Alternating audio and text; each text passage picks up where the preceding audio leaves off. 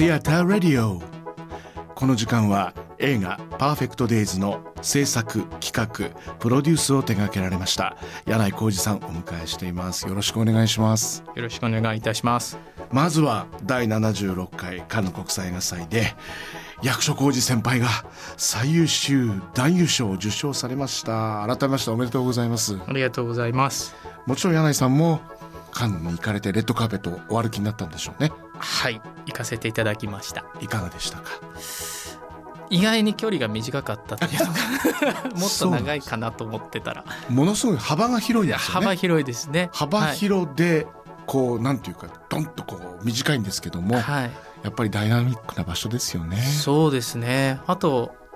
有名な方はあの行ったり来たり何往復もはい。されて多分あのメディアのメディアの方の対応で写真をたくさん撮られるっていうことではい、あそういう場所なんだっていうのはちょっとうん、不思議でしたね。なんかこうスーッと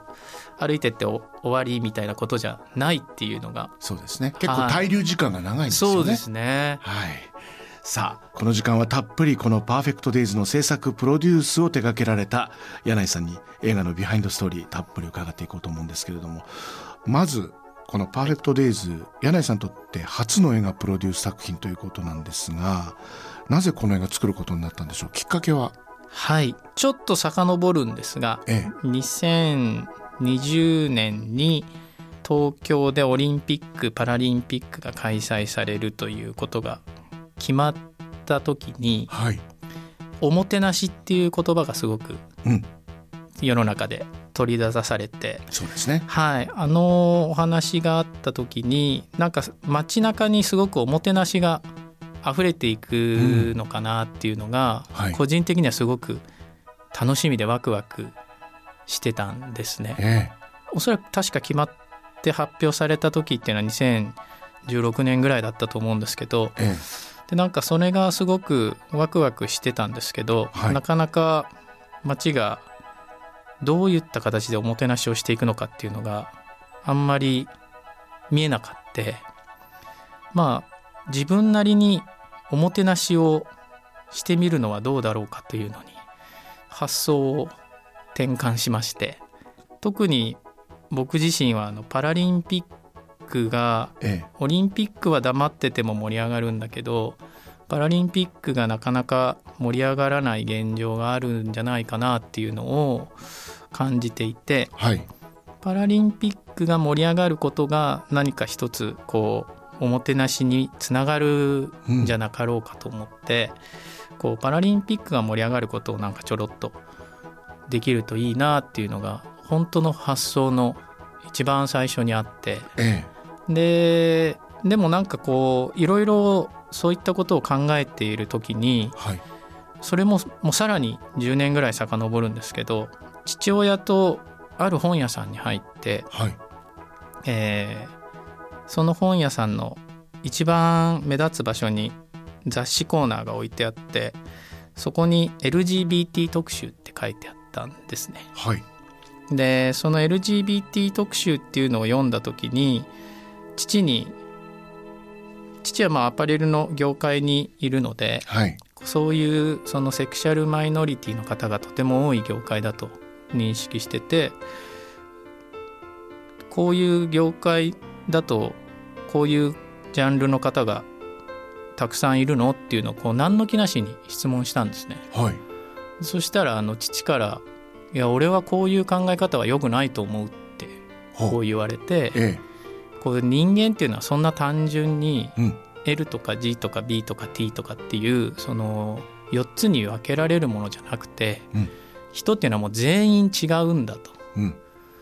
誰一人として同じ人はいなくてはい。で誰一人として完璧な人もいないからえ。こう障害者や健常者っていう分け方も違うと思うっていう話をされたのをその自分がなんかパラリンピックを盛り上げたいと思っているんだけれど、ええ。なんかパラリンピックのことだけを思うっていうのがその時に自分がこう陥ってた発想とになんか似てるなってちょっと思ってしまってえなるほど。こうやっぱりみんなに開かれたみんなに関わることを素敵にすることでおもてなしの心が表現されることの方がより皆さんに伝わるのかなと思ってはい。それで人間の性別だとか年齢だとか国籍だとかはい。人種などに関わらずにみんなに関わるものが何だろうって思ってあトイレってそうかもしれないっていう発想に至りはあ。えそれがいつ頃ですか？コロナ前ですか？コロナ前ですね。ずいぶん前になりますねじゃあ。はい、まあ頭の中に漠然と思い始めたら2017年ぐらいではいで2018年からあーでもやっぱりトイレに行かない日が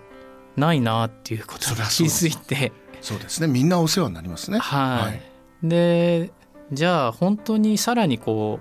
うもっと開かれてるトイレってなんだろうって思って公共のトイレっていうものに行き着いて。はい。で公共のトイレをぜひ何かこう素敵な形にできるといいのかなっていうそれが本当の一番最初の発想の原点で。そこがこの「パーフェクト・デイズ」という作品映画の、まあ、渋谷の公共トイレが舞台になっていくとはい。いうところにつながるわけなんですけれどももちろんそのその前段にあるトイレですよね。はい。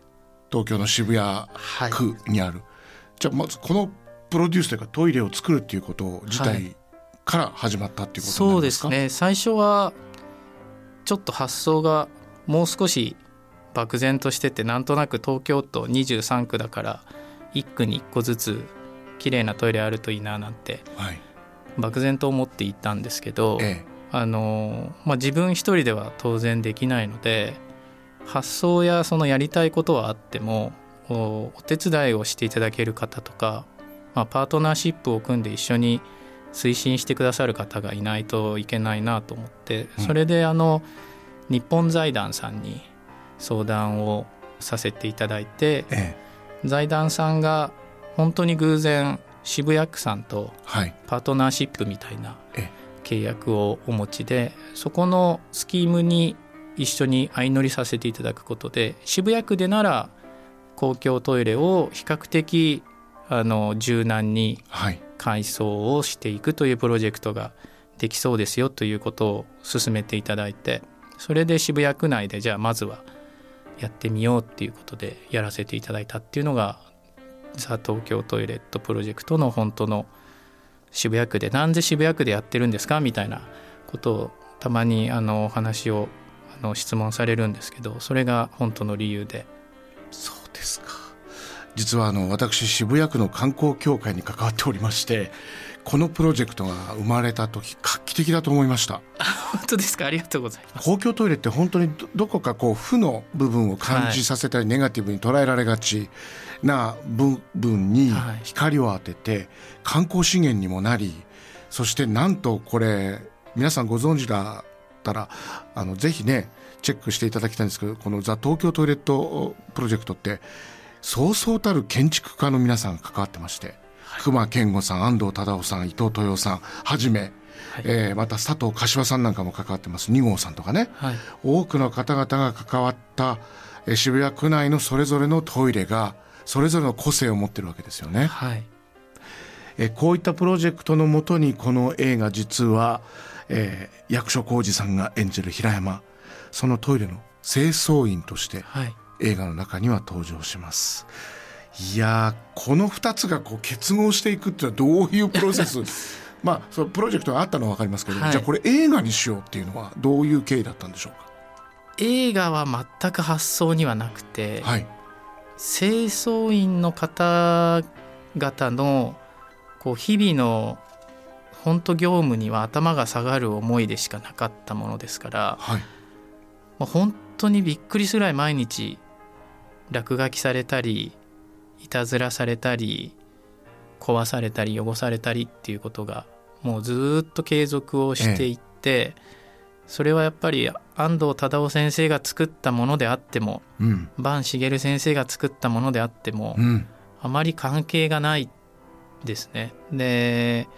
ふとこうオフィスだとかデパートでも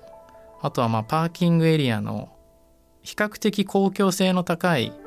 トイレってこんなに汚されてるかなってちょっと思っった時に、うん。まあ、自分の家はもちろん自分で使って自分で、まあ、お掃除もしなきゃいけないので、え。まあ、汚さないっていうのは当たり前なんだろうなと思うんですけど、まあ、オフィスやそう、まあ、駅でもそうですけど比較的公共性が高いものでも、まあ、この「ザ・東京トイレット」で手掛けさせていただいているようなトイレほど汚れてるような記憶がほぼなくて。えはい。なので人は何かこうどこかであっちは汚しちゃいけないけどこっちは汚してもいいというその認識に差がどこかのラインを超えた瞬間に起こるんだろうなっていうその認識の切り替わるボーダーラインがものすごく気になってきてえこんなに一生懸命清掃していただいているのにその認識ってなかなかどうやって変えていったらいいのかっていうのが全くわからないなと思ってええ。でそれをあの電通の自分がとても尊敬している高崎拓磨さんというクリエイターの方に、僕はこういうことで悩んでるんですけどえうん何かいいアドバイスもらえませんかって言いに行ったのがきっかけで。そこからこの映画のプロジェクトが動き出したわけですね。そうです。高崎拓磨さんといえば J-WAVE でもお世話になっていますし同時にクリエイターとして私ショートフィルムの映画祭でもはい。お世話になっているもう本当に日本を代表するクリエイターでいらっしゃいますけど、もちろんこの映画「パーフェクト・デイズ」の共同脚本はい。プロデュースもされていますがで高崎さんは何ておっしゃったんですか？高崎さんは何か一つのトイレがいいとか悪いとかこのトイレが素晴らしいからみんな大切にしようみたいなそういう認識のされ方をされている限りにおいてはうんあまり人々の意識って多分変わっていかないと思いますよと。17個、まあ、当時はまだ17個全部できてなかったんですけど、はい。まあ、いずれ17個出来上がる時にこの17個のプロジェクト全体が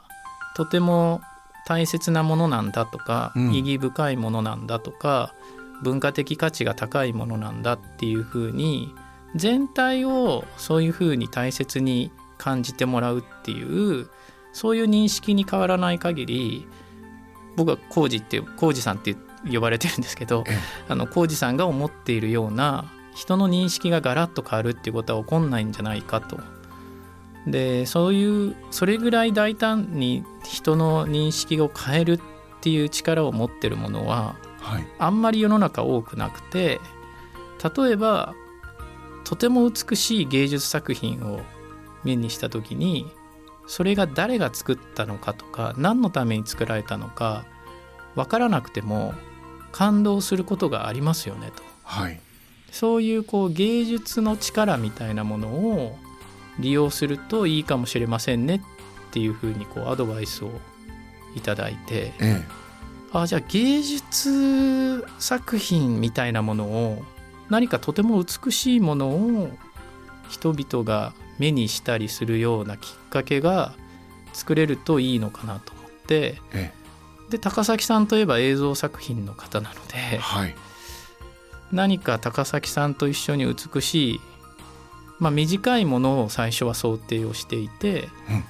こう清掃員の方が直面するような日々の困難なことを美しく切り取ったショートムービーというかショートストーリーみたいなものを平たく言うと多分清掃員あるあるみたいなはい。ことなのかもしれないんですけどなんかそういったものになっていくといいですねっていう話をこう徐々にするように、まあ、その前にいろいろお話はしたんですけど最終的にはそういうお話をしてじゃあ何か映像作品作りましょうっていう風に発展していったっていう。ちょっと待ってくださいよ。そこら辺まではようやく僕もついてってるんですけどそこからビム・ベンダース役所広司先輩っていうこのこの跳躍力ですよね。そうでこすね。こはどういう魔法が起きたんですか？あの高崎さんとの会話は高崎さんから常に僕自身が質問を受ける感じでへどういうことに困ってるんですか？いや、うん。トイレのプロジェクトで困ってます。トイレのプロジェクトは何に困ってるんですか？いや清掃してもしても汚されていくことに困ってるんです。それをどう解決したいと思ってるんですかっていうようなことをこうずっとこう問答のようにいいですね。やっていくという感じではい。どんな話だったらいいですかみたいな質問の時にいや清掃員が主役になってるとその清掃員あるあるじゃないけどみんながいいなって思うものができるんじゃないかと思うんですけどじゃあ誰が清掃員だったらいいですか？清掃員ですか？僕は役所広司さん大好きなので役所さんがいいです。いやそりゃ役所さんがやったらいいですよねって 高崎さんも笑いながら返されてっていうそういうやり取りですね。まさにドリームプランというかやってそうですほしい人をドリームキャストとしてお伝えしたわけですね。はい、はいそして何の制約も当時は当然ながらないので、そのいかに役所さんを清掃員役にキャスティングすることがその大胆なことだったりその大変なことかとか全く存じ上げないので役所広司さんがいいですね。まあ何だったら「さん」なんて言ってないと思うんですよその時は。役所広司がいいですねなんて言って。僕も広司だし。そうそう。本当本当そんなノリでお伝えして高崎さんも「いやそりゃそうですよ浩二さん」みたいな「役所さんがやったら最高ですよ」って言われて「ですよね」なんて。まあそれ一つのドリームプランとしていいですよね、会話の中ですはい。自由ですから、はい。想像力ですから、はでいで実際にどういオファーされた。どういうあとはどんな風にな作品になったらいいと思いますかとか。はいどれぐらい世の中で話題になるといいと思いますかっていうような質問をされてええ。やっぱりその「ザ・東京トイレットプロジェクト」っていうのをそのやらせていただいていたので世の中の方が認知してくださるっていうことがやっぱりすごく大切だっていうことにうん。当時痛感していてなので高崎さんにも「いやもうすっごい話題にしてほしいんです」と。ですごいってどれぐらいですかって聞かれたんで例えばブラピが来日するとみんながわーってなるじゃないですかと。あんな感じですみたいなことを お伝えしては、そうすると高崎さんは頭を抱えながらうん「いやーちょっとそれはなかなかですね」とかって言いながら、うん。でじゃあ監督はどんな人がいいんですか？って聞かれたんでいやだからスティーブン・スピルバーグとかはい。マーティン・スコセッシとかはい。なんかそういう人が撮るとわー！ってなるじゃないですかと。だからこうタランティーノが撮りましたみたいなことになった瞬間にわー！ってなるからそういう感じですみたいなことを高崎さんに一方的にお伝えしてた。それがいつ頃ですか？それが2021年のはあじゃあまさにコロナ禍で東京オリンピックがそうですね。行われている頃、行われた直後ぐらいですかね多分。へえそれで高崎さんがビーム・ベンダースを呼んできた。あの高崎さんがもういやちょっととりあえず非常にスケールが大きいということは分かりましたと。え。なのでちょっと僕なりに考えてみますって言ってくださって監督リストみたいなものを作ってくださったんですね。はいでもそれこそ本当スピルバーグからタランティーノからっていうこうブワーッと名前がえメジャーな方もいるのがほとんどでまあ僕はそこまで映画オタクでもないので僕は存じ上げないような監督も含めてたくさんリストを掲げてくださってその本当一番最後のページにビム・ベンダースっていうのがあってはい。全部それを高崎さんと2人で見ながらあ僕この中だったらこの人が好きですって言ったのがビム・ベンダースだったんですね。ちょっと待ってください。じゃあ本当に夢のプランがたそのまま実現したってことですねだから。そうですね。本当あのもう本当にできるとかできないとかはあんまり全くまああんまりっていうか全く考えてなかったですね。いやその後どういうプロセスを経て最終的に、はい。まあ、役所広司さん出演いただきそしてビン・ベンダースが監督をし、はい。撮影がどう行われたのかこれだけで特番が3時間になりますね。もう本当に。まああのこういうプロセスを経てお二人の、はい、まあ、夢のプランが立ち上がりはい。そこに高崎さんの共同脚本が加わりはい。映画になっていったわけなんですけど実際プロデュースをされてみてこれ初プロデュースですよね。そうですね。映画のプロデュースというもので見えてきたことどんなことがございました？プロデュースをした感覚はもしかしたらその世のプロデューサーの方にはあのとても申し訳ないんですけど自分自身はやっぱりプロデューサーではないのでそもそもが。何か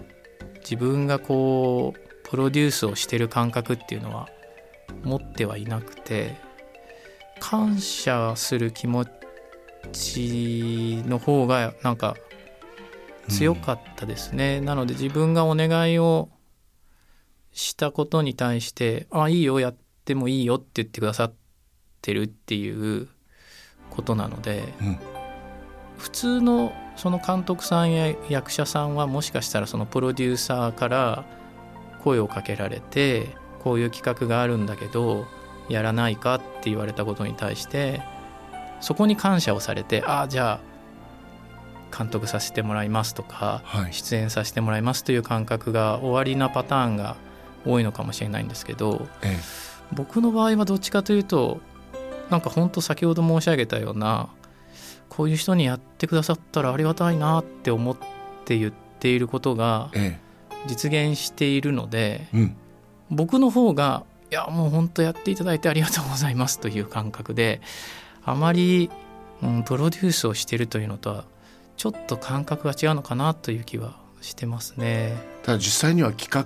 プロデュースをされたっていうまさに課題解決っていうかご自身が思っていた課題というか、はい。日本のここ東京のはい。公共トイレの事情を、まあ、革新的に変えたわけですよねまずは。東京トイレのこのプロジェクトで。そしてそこがさらに映像化されることで国際的になって僕はこれ拝見して世界中の人でトイレを使わない人はいない。そして大都市にある公共トイレで抱えている課題ってみんな同じように持っている。で東京ではこんな素敵なトイレがあるんだ。でもそこにもうつつましやかに暮らしている一人の男がいるっていうもうどんどんどんどん解像度が上がっていって人間っていうものにこう光が当たっていってああ僕たちのこの暮らしを支えている人がどこかで透明人間のようにその自分の人生を大切にしながらいるんだみたいなことに行き着いちゃうあたりがもう俳優としてもそうですし映像に関わる人間としてもドキドキワクワクさせて見させていただいたんですけれど。この「パーフェクト・デイズ」をこれ企画プロデュースされてはい。東京という都市の再発見というんですかね。どんなことが柳井さんには見えてきました？好きになったんですかね、うん。多分景色が変わって見えるっていう言い方が正しいのかちょっとわからないですけど、ええトイレを最初に手がけて実際にトイレが完成してはい。こう皆さんにお使いいただいた直後ってやっぱりこれまでなかった形のものが突然出現している感じがしてその出現させてしまった張本人としては あこれはとんでもないくまずいことをやってしまったかもしれないって ちょっと心配にやっぱりなってえ。うーん街の景観を壊すまでは言ってないかもしれないけれどうーん。必ずしもみんなにとっていい変化になったかっていうのは自信がなかっ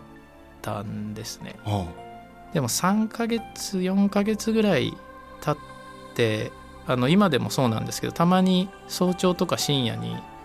自分で車運転してトイレくるって回るんですけどあその東京都内のその、はい。このプロジェクトの。はい。はい。その時になんか何ヶ月か経った時に馴染んできた気がしたんですよ。トイレが街に。でなんかそれを見た時にとかまあ見たというか自分がそう感じた時に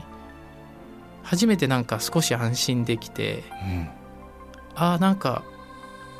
やってよかったかもって思ってなんか映画になった「パーフェクト・デイズ」を見た時も自分がこう思っていたものとかこう願っていたものがいざ形になって現れるのであなんか大変なことになってしまったのかもしれないと思ったんですけど、ええ、何度かこう拝見というかまあ見ていくうちにああ好きかもっていう なんか多分、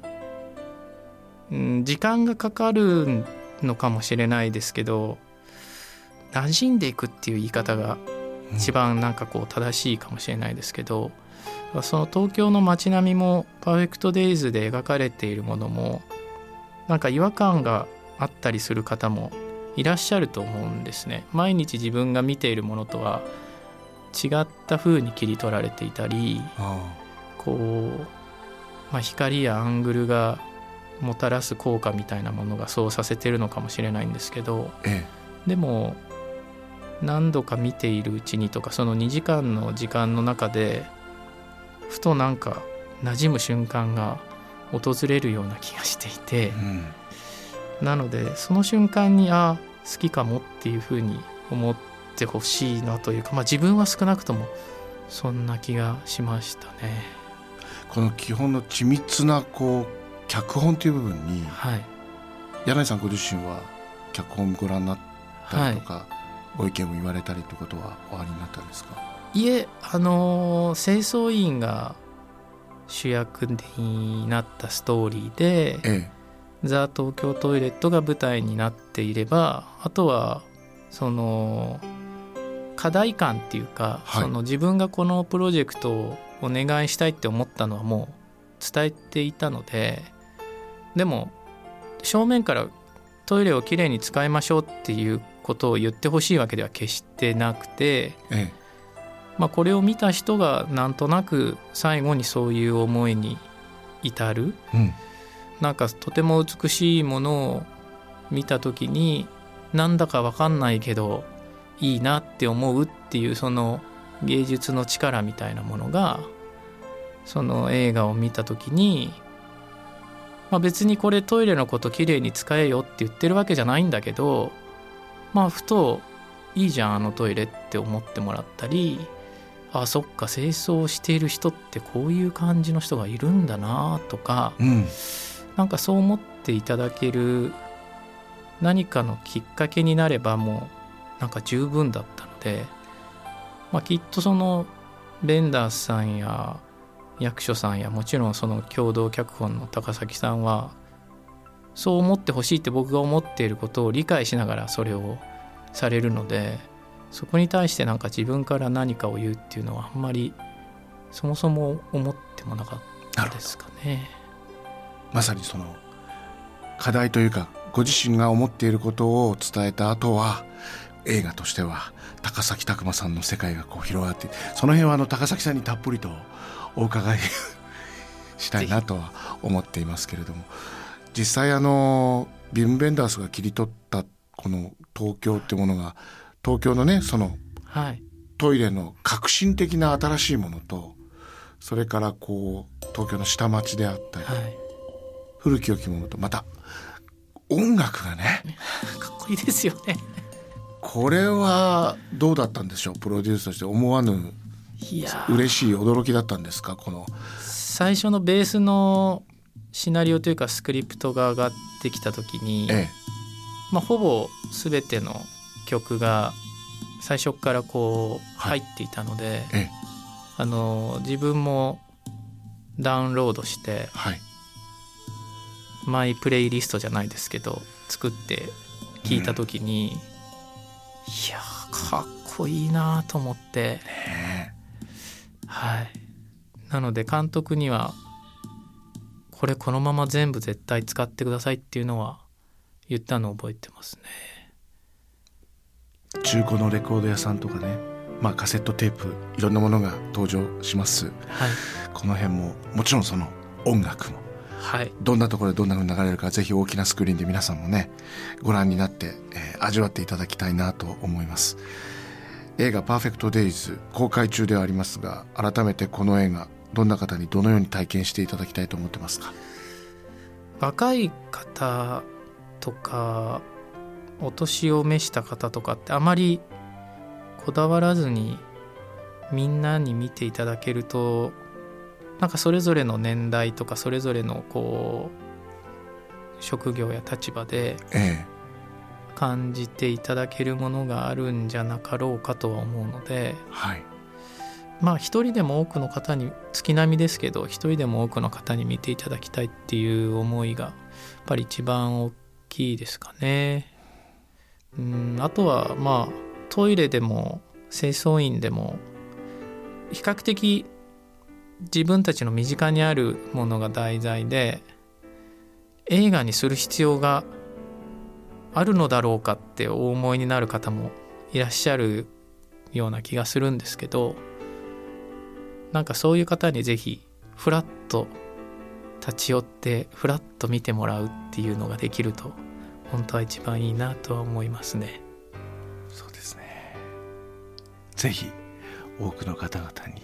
ご覧いただければなんだろうこの東京っていうものがこう動いているすごいスピード感の中でちょっと置き去りにされたり居場所があるようでないような感覚に陥っている人たちがちょっとなんか勇気をもらえるようなそんな気がしますけれども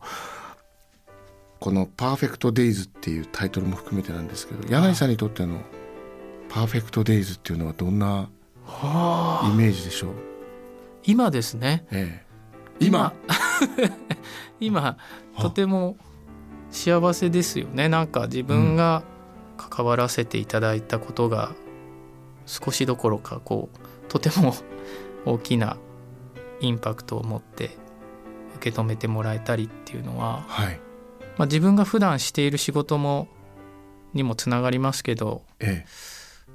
うん、やっぱり世の中の方にこう届いてる感じっていうのはどうしてもやっぱ「ありがとうございます」っていう言葉が最初に出てきちゃいますけどありがたいですね。だからなんかそんなありがたさとかをこう、まあ、仕事とかこういう、まあ、映画とかでもそうですけど感じられるっていうのはなんかやっぱりそれ以上のものってあんまり存在はしないような気がしているので今その瞬間だとするとやっぱそれがパーフェクトデイズなのかなという気はしますね。自分の伝えたかったことが伝わったりつながったっていう感覚がやっぱり終わりなんでしょうね。そうですねあとはなんかどの人も全員違うっていうその感覚と本質的にはつながってるんですけど多分どの一日も全部違うので何かこう特別なタイミングもそうですけどそうじゃない普通の日々もやっぱ同じ日って一日もないので、まあ、毎日がやっぱり本当はみんなにとってのパーフェクトデイズなんだろうなっていう気はこの映画を通じてなんか知ることができたというかそういう面持ちに今行き着いてる感じはしますね。Theater Radio この時間は映画「パーフェクト・デイズ」企画制作プロデュースを手掛けられました。柳井浩二さんお迎えしました。ありがとうございましたありがとうございました。